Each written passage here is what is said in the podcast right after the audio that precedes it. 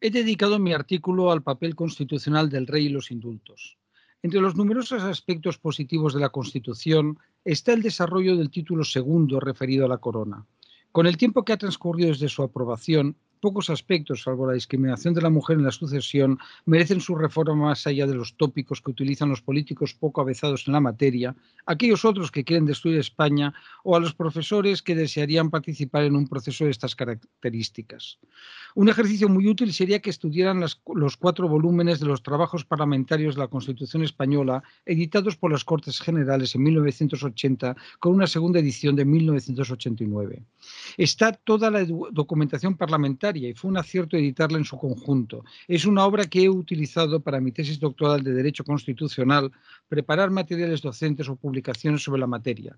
En un primer momento me planteé hacerlo sobre la corona, aunque finalmente fue sobre el futuro asimétrico del Estado, los hechos diferenciales en la Constitución, publicado por la Universidad Complutense. He de reconocer que los dos me interesaban mucho y me quedé con las ganas de desarrollar con amplitud la compleja y fascinante cuestión de la jefatura del Estado desde las perspectivas constitucionales histórica y de derecho comparado.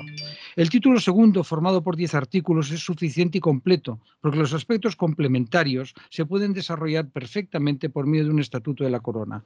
Es una, en una cuestión tan compleja por sus consecuencias como fue la abdicación de don Juan Carlos, se resolvió por medio de una ley orgánica.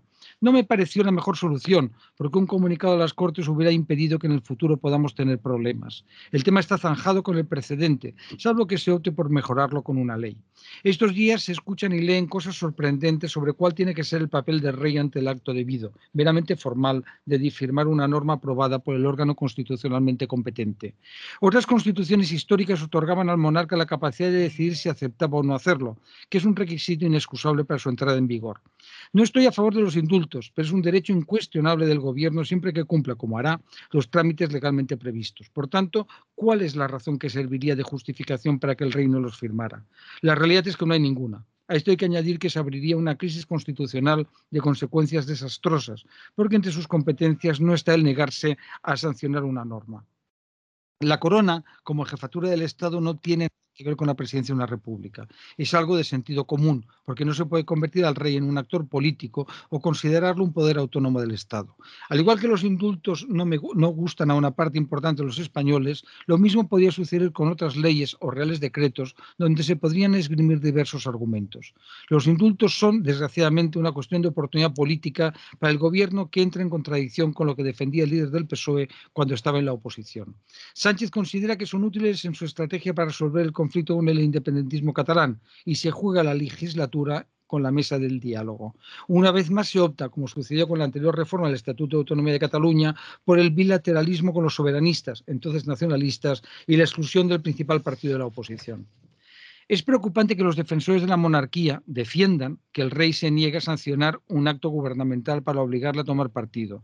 Don Juan Carlos acertó al, acertó al renunciar a los inmensos poderes que le había dejado Franco e impulsar una transición que dio como resultado una constitución en la que el rey es el jefe del Estado, símbolo de su unidad y permanencia, arbitra y modera el funcionamiento regular de las instituciones, asume la más alta representación del Estado español en las relaciones internacionales, especialmente con las naciones de su comunidad histórica y ejerce las funciones que le atribuyen expresamente la Constitución y las leyes. Artículo 56.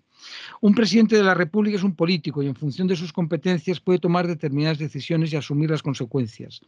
Muchas ideas se barajaron antes de la aprobación de nuestra Constitución, pero afortunadamente se descartaron y se optó por seguir la misma línea que el resto de las monarquías europeas. Ni siquiera se incluyó la posibilidad de que disolviera libremente las Cortes.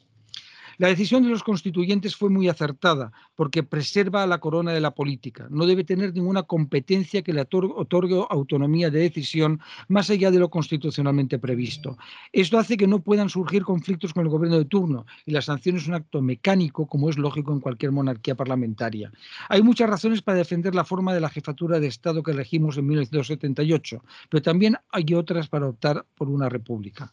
La cuestión es que la corona es útil, eficaz y ejemplar, pero además los problemas institucionales y el desafío independentista se afrontan mucho mejor.